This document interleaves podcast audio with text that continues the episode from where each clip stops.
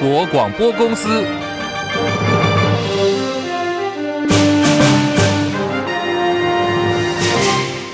大家好，欢迎收听中广新闻，我是黄丽凤。新闻开始关注的是台海情势。国防部一百一十二年中共军力报告书今天送抵立法院，在里头呢，示警中共领导人习近平在今年全国人大会议当中提到了坚定不移推进祖国统一进程，显见中共可能在习近平的第三任期推动解决台湾问题的进程。报告也说，按照中共对于台湾威胁样态来做分类，共军近年军事操演。对于台湾已经达到了高强度的威胁。根据国防部的报告内容，大陆国家主席习近平上任之后，修宪废掉了国家主席的任期限制，从去年开始进入到他的第三任期，将会一直到二零二七年。观察中共第二十届中央军事委员会人事布局，军委会的将领具备了实战经验、科技专长，还有熟稔台海事务等资历，显见中共解放军强化对台作战的准备能力。针对中共解放军各军种的战略，海军部队将会在二零三五年之前，在第一岛链到第二岛链之间的海域建立战略防御纵深，还有抗击强敌的战力。军人节暨全民国防教育日的表扬大会，今天早上是在国防部中正堂举行。蔡英文总统在致辞的时候强调说，国军是国家安全的守护者，所以政府要给国军部队最大的支持。明年度国防总预算六千零六十八亿元，这个预算规模已经创下了历史新高。美国政府今天宣布提供给台湾八千万美元的外国军事融资，强化台湾的防卫能力。这是美国首度提供给台湾军事融资贷款，也是美国总统拜登七月底动用了总统拨款权提供台湾军援之后，美国第二度对于台湾的特殊军援。菲律宾官员透露说，美国军方现在打算要在菲律宾的巴丹群岛要开发一个民用的港口，这个位置呢，距离台湾还不到两百公里。所谓的巴丹群岛跟台湾之间的这个巴士海峡，被认为是航行西太平洋跟南海之间船舶的咽喉，也是中国大陆一旦进犯台湾武力犯台时候的重要水道。根据路透社报道，在华府跟北京摩擦与日俱增的此时，美方决心强化美菲之间共同防御条约的长期合作。这项港口计划恐怕会升高了中美的紧张关系。生成式 AI 最近这段期间爆红，ChatGPT 是其中最受欢迎的应用程式。行政院会今天拍板，行政院及所属机关使用指引，洋洋洒洒，总共列出有十点的规定。机密文书禁止使用生成式 AI，应该由业务承办人员来做亲自的撰写。前有苏拉，后有海葵。苏拉台风呢，已经在逐渐的远离台湾了，目前持续往西北西的方向移动。中央气象局说，预定在今天下午的两点半，稍后就能够解除海上警报。另外，轻度台风海葵持续的增强，也逼近台湾的北部海面，不排除明天白天发布海上警报。气象局检认记者吴婉华说，由于第九号台风苏拉过去的移动比较偏西。对气象局随着它的移动，预估下午两点半解除苏拉台风的海上台风警报。但如果十一号台风海葵它未来的移动方向速度正如我们所预估的话，气象局也将在明天白天发布海葵台风的海上台风警报。第九号台风强烈台风苏拉目前的位置是来到鹅銮鼻西南西方大约三百三十公里的海面上，未来还是往西北西的方向移动。现在我们海上警报区域就是环流所影响的巴士海峡、东沙岛海面以及台湾海峡。受到台风的影响，航港局提醒，今明两天离岛还有两岸总共有十四条的航线，一百二十七个航次的船班停航，呼吁民众呢，台风期间最好不要到离岛去旅游，因为以免这个船班停航的关系滞留在离岛地区。一百年只有四次的超级蓝月，今天晚就要登场了。好，今天是否年度大潮？它有台风外围环流的影响，高屏地区海水倒灌，东港一大早积水就到小腿高度，水淹民宅，很多民众啊被迫一大早起床就去扫水。民众不满，怒批说：“东港大淹水淹到家里去了。”前瞻计划当时投入了六十亿元的经费，要帮忙屏东治水。好，到底呢？六十亿元的钱怎么花？有没有做？这里是。中国广播公司。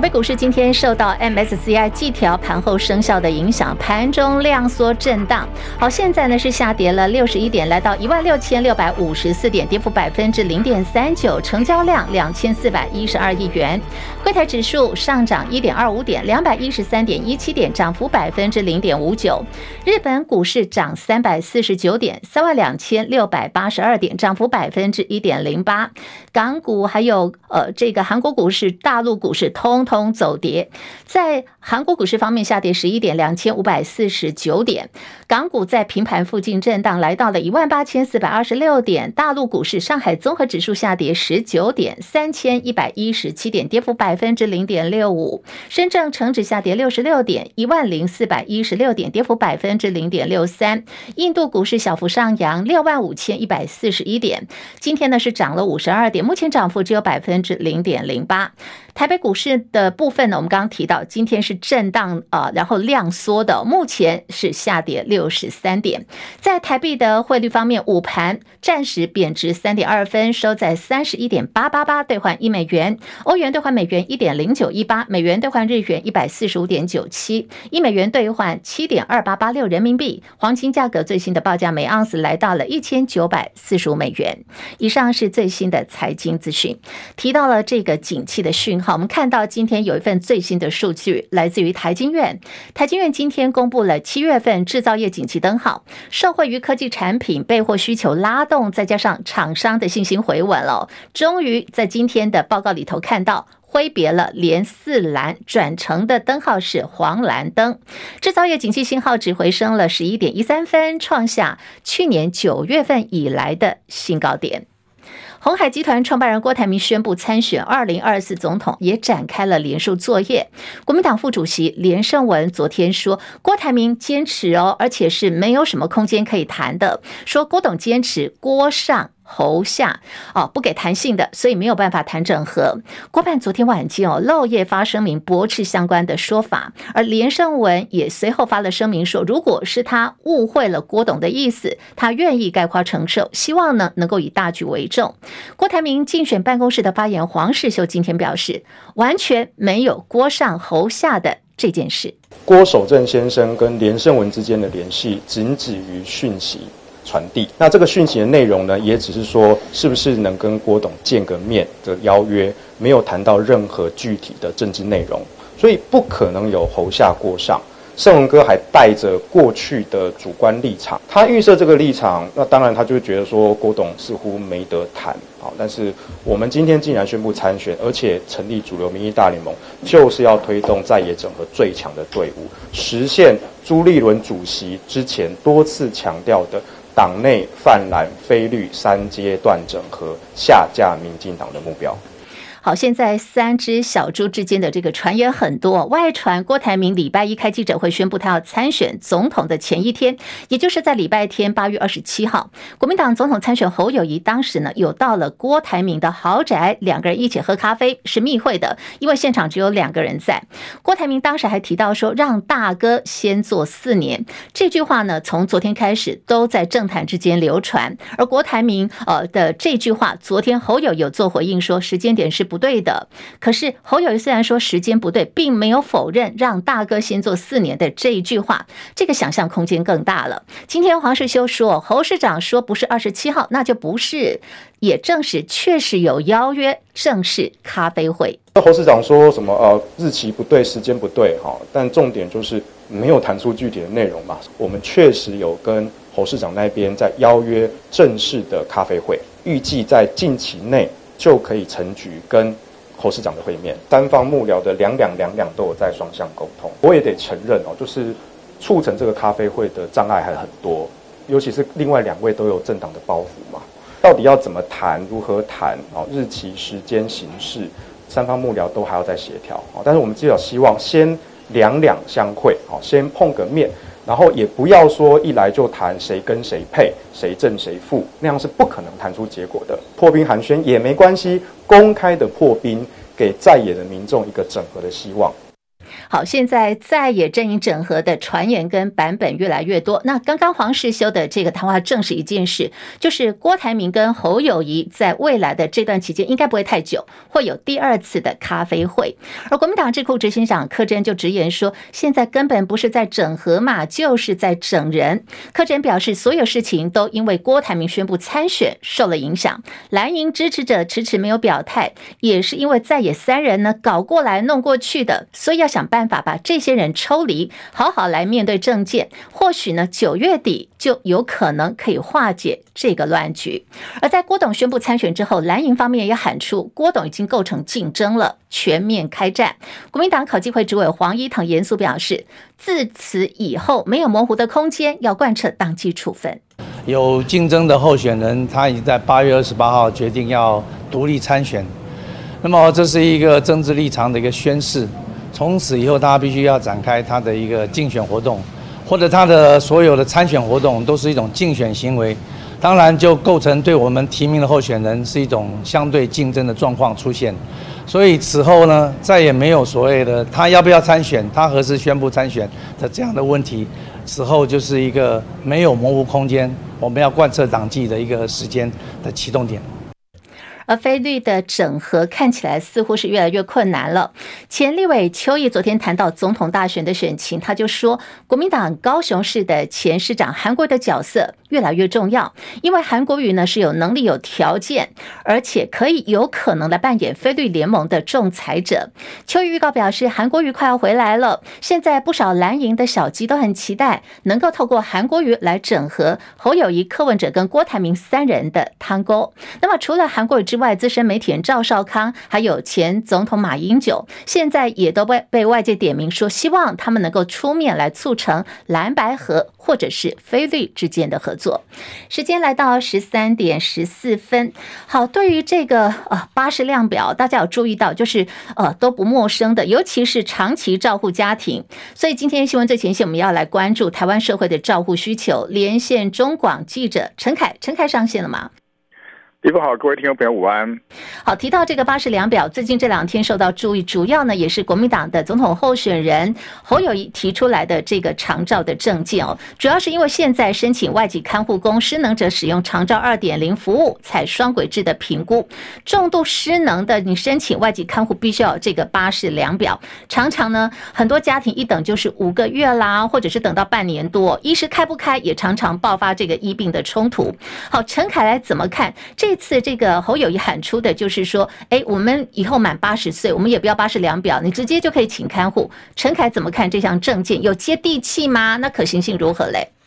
事实上，哈，这一项侯友宜在两千年提出的政策，可以说是在这次总统大选之前啊，第一项正视目前社会上普遍而且严严重面临的问题。我们谈到什么少子化啦，谈到两岸问题啊，谈到经贸、服贸，其实这些问题都是跟个人的政治立场有关。但是每个人都有高堂老母妹。每一个人都会最后走上六十岁、七十岁、八十岁这条路，所以而且在台湾现在目前已经呃将近五分之一的人哦，已经超过已经是老年人口，在超高龄社会即将就到来的情况下，这件事情是迫切而危急，这是不分蓝绿的事情啊。所以侯友谊在他在昨天丢了这样议题出来之后呢，事实上看到不管是卫福部或者是劳动部，甚至到今天呢，呃呃总行政院长陈建仁呢，都已经公开说明要可能要朝这个方向去做演绎啊，要来开放呃这个多元的评估，现行的评估家庭。看护看护移工的申请资格跟程序啊，就知道这件问题事实上是一个几乎快要开学的时候，大家都面临到。然后然后呢，过去的政府其实没有正视，没有正没有正确的啊去看这个问题。提到说，包括了有关于说外籍的呃移工啊、看护工。来台湾是不是会排挤到本国的劳工的这个劳动的权益？哦，这是过去劳动部一直坚持一个门槛，因为有了这个门槛，所以在讨论到卫福部说，那我们只能接受啊重度的失能的啊高龄的长者呢，经过了八十量的评估之后，才能去聘雇外籍的看护工，不然还是要用本国籍劳工。但事实上，这两个就业市场，就是提到本国跟本国看护跟外籍看护工这两个市场，其实在国内大家都心里都很明白清楚，这个完全是完全不重叠的。本国的劳护个这个呃照顾者呢，其实动辄是五六万的月薪啊，那对一般的一般的民众家庭来讲，这是完全没有办法负担的。那呃，而且呢，外籍劳工呃看护工呢，他比较有机会做到家庭二十四小时的家庭的照顾啊，这件事情都是本国劳工所不愿意做的。所以这两个市场其实是没有重叠，但是因为过去劳呃这个政府的坚持，认为说不能够无限制的去开放外籍劳工进呃外籍移工进来台湾工作，所以设置各个各个限制，涉及到现在，终于大家都必须现在不管是在朝在野，大家其其实都半承认或者是更公开的承认说这件事这条路已经走不下去了，我们必须要去想一个办法，去让怎么样去让呃未来台湾的长期照顾。服务呢，能够去符合一般民众家中需求。到现在的做法，光是一个巴士量表的这个难的问呃这个评估啊，你要等半年才能做评估，而且评估之后还有各式各样的门槛，然后到最后要这呃这个家户如果要跟中介公司要跟这个医院当中所谓的私下勾结情况层出不穷。就这个事情其实几乎都已经是一个公开的秘密的非法秘密，只是没有人去正视这个问题啊。那今天终于有一个政党的在野党的候选人愿意去提出来正视这个问题，那他提出来的方法一开所谓的八十岁以上全面开放啦，然后七十岁到七十九岁哈，变成所谓的呃癌症二期以上也可以开放哦。事实上，他提了一个重点，就是说年龄可能不是问题啊，因为这个呃，其实卫福部长薛瑞也这样讲了，年龄不是重要问题。有的人可能八九十岁身体还是很好，他可以不需要评估，但是也有人不需要一对一哦。就真的用年龄来做门槛，恐怕只是当初因为要去限制这个外籍看护工的人数啊，做出来一个基本的界限。那这个界限事实上在今天的承建人指示里面，其实基本上已经可以说是政府已有意愿来改了。那改了以后，你要怎么样让劳动劳动部跟卫福部各自去找一个台阶可以下？就是卫福部还是坚持失能照顾他们的重点，但是失能的评估是不是还用巴氏量表？卫福部也说我们也有讨论空间，因为我们看过过去看过太多的例子啊，就是一个人一个老人家他的生活能不能自理，他的生这个失智到什么程度？光是靠一个巴氏量表，虽然说还是有一些呃评估的原因，也不能够完全去反映一个人的生活状态啊。所以说有没有办法去引进其他的啊其他的评估的方照顾方式？是啊，不单只是用巴士量表就一刀砍下去哦，可以就可以，不行就不行。然后大家为了这个表过不过哦，这个家属啊在这边吵，然后就争取啊，在医院呢也也变成两难，然后医院还变变成额外的压力，所以政府单位遭压力。我觉得其实这个现在确实是到了可以全面去做检讨的时候。而这个事情，这个长照政策未来的补强或者说双轨并行啊，其实不管呃明年总统大选之后是呃总统大选之后是蓝是绿是白上位啊，其实每一个单位都必须要去面对这个问题，而且必须确实的去。想要去解决啊，那不管是说移移这个海外移工，当然外籍移工还有这个逃跑之后这个其他的人力控管问题，这个也是劳动部想要想办法去做解决的。但整体来讲，我觉得这个这个政策讨论目前是走向一个比较正式，因为终于大家终于大家讲开来了，终于大家愿意有人承认说，目前这套方法哈可能走不下去了，因为民怨也累积到一个程度。我觉得在大选之前能够做这样的政策讨论，基本上是一个值得肯定的方向。但是真正要怎么这个界限要怎么画，老实说，我觉得双方还有一些政党的攻防要去做处理。好，我们。非常谢谢陈凯所带来的观察跟分析，没有错。刚陈凯提到一个重点，就是真的哦年龄不是问题哦，需求才是重点。那么侯友谊在提出了这个长照证件之后，也随即在加码说，除了八十岁以上的，那么七十到七十九岁患有癌症二期的长者，未来呢，他当选了总统，也要取消巴士量表。在今天，呃，陈建仁也就是行政院长方面，今天刚好礼拜四开了行政院会，刚刚也有善意的回应了，就是说会来。做多元的认定，希望在这一块呢，未来能够更加简便、方便民众，满足民众的需求。相较于蓝营现在哦，在野整合方面还陷入困顿当中，民进党已经齐队伍迎战二零二四总统大选。民进党总统参选赖清德竞选办公室今天举行各县市竞选总部三长的受证会议，六都的主委人单名呃人选名单也都出来。我们看到台北呢是陈时中，好久不见的陈时中；新北市是余天，桃园范正修，台中蔡其昌，台南黄伟哲，高雄呢当然就是陈其迈了。好久的。不见这个前卫福部长陈时中，我们看到今天又有新工作了。好，今天有一份最新民调，就是在郭台铭宣布投入总统大选四个都成型之后，今天美丽岛电子部最新的滚动式民调，我们看到在四卡都的战局情况底下，民进党的总统参选人赖清德呢稳居第一哦，他拿到的支持度百分之三十六，民众党参选柯文哲百分之十九点一居次，国民党参选侯友谊排老三啊，他拿的支持度呢是百分之十八点三，至于郭董郭台铭目前。是垫底的，他的支持度百分之九点七，还不到百分之十。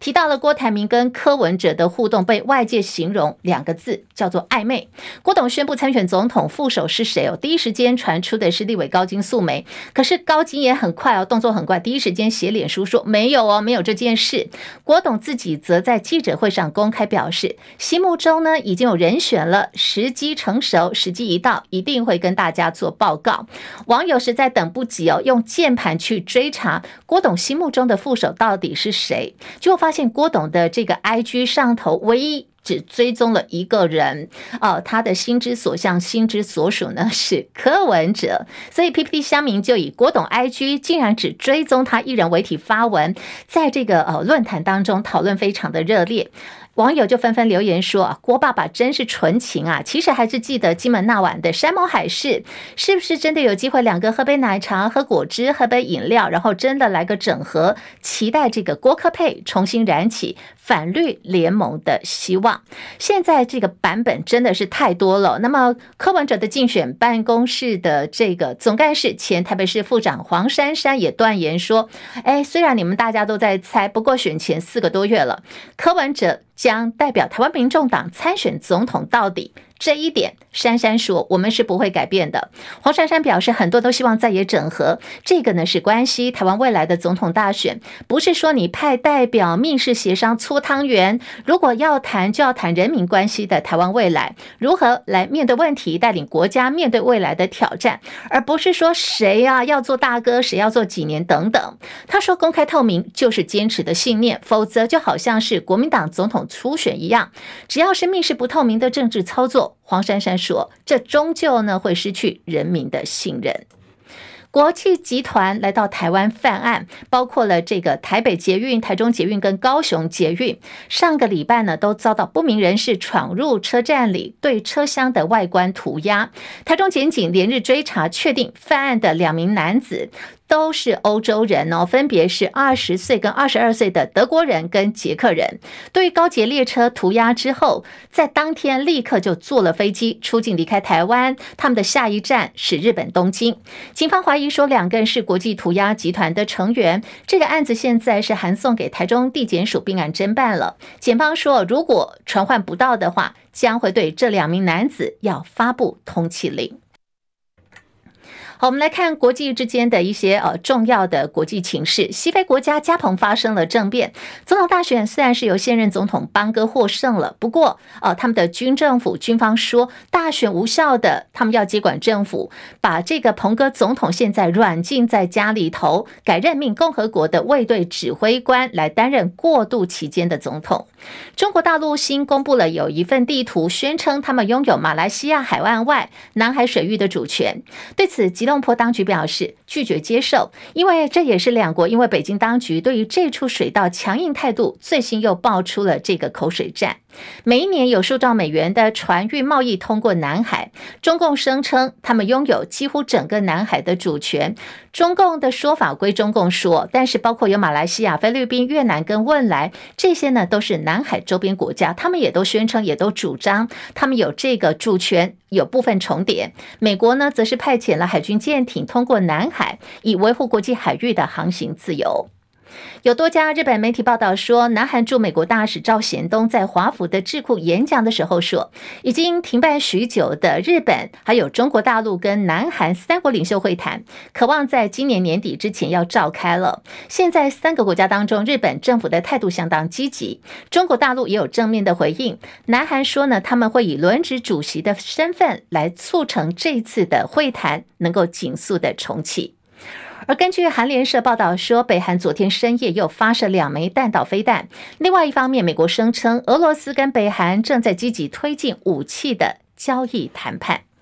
日本从上个礼拜四开始排放了福岛第一核电厂的核废水，引发当地人民、渔民团体还有邻近各国的抗议。这当中，中国大陆态度尤其是强硬，他们强烈反弹。另外，也爆发了反日潮正在延烧。日本首相岸田文雄即将要出席东协峰会跟 G 团体峰会，他面对的将是国际的压力。而岸田文雄哦，昨天已经带着他的岸田内阁的成员，昨天他们午餐的便便当哦。根据这个日本媒体公布的画面，我们看到。当众开吃福岛水产午餐，这个便当的菜色很丰富哈，全部都是以福岛的水产品为主。岸田是希望透过他带头吃便当来告诉大家，福岛的水产品是安全的。我们来看看这个午餐便当，它到底有哪些菜色？哇哦，有这个比目鱼啊、鲈鱼，还有章鱼、taco 的生鱼片等等。另外还有配上这个福岛当地所生产的米饭呐、啊、猪肉，甚至是这个福岛的农产品哦，像是。